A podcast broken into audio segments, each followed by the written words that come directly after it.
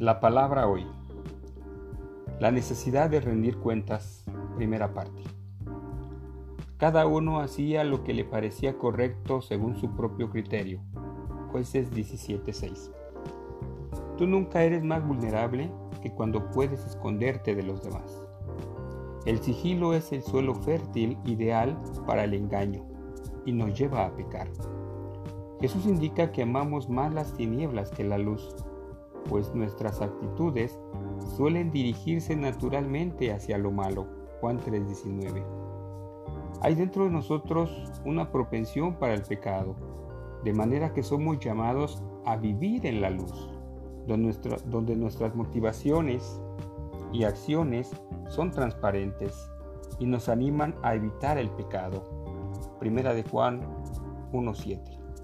Pero sabes, vivir en la luz y vencer el pecado requiere que rindamos cuentas a algunas personas.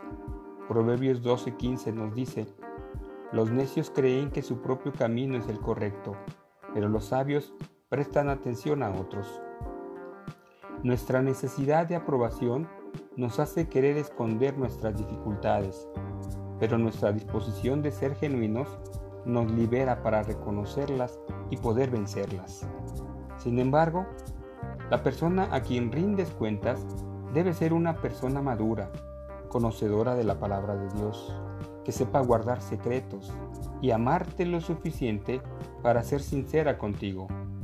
Y tú por tu lado necesitas estar abierto a escuchar lo que esta persona te diga.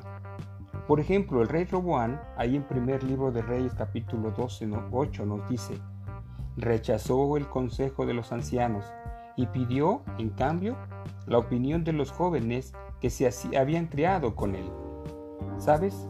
Él solo quería escuchar lo que le agradaba y por eso fue a buscar consejo con sus amigos igualmente inmaduros, quienes le dijeron lo que él quería escuchar.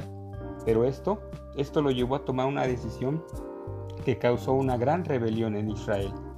Por lo tanto, a mi amado oyente debemos aprender a construir una relación con alguien que te diga o que nos diga lo que necesitamos escuchar y no lo que quieres escuchar. ¿Sabes? El Señor Jesús fue uno de esos amigos que llevó a sus discípulos a conocer lo que necesitaban escuchar. Hoy te pido que antes de dormir le digas al Señor que te ayude a saber rendir cuentas, pero sobre todo encontrar personas maduras a quienes escuchar. Descansa y que Dios fortalezca tu cuerpo.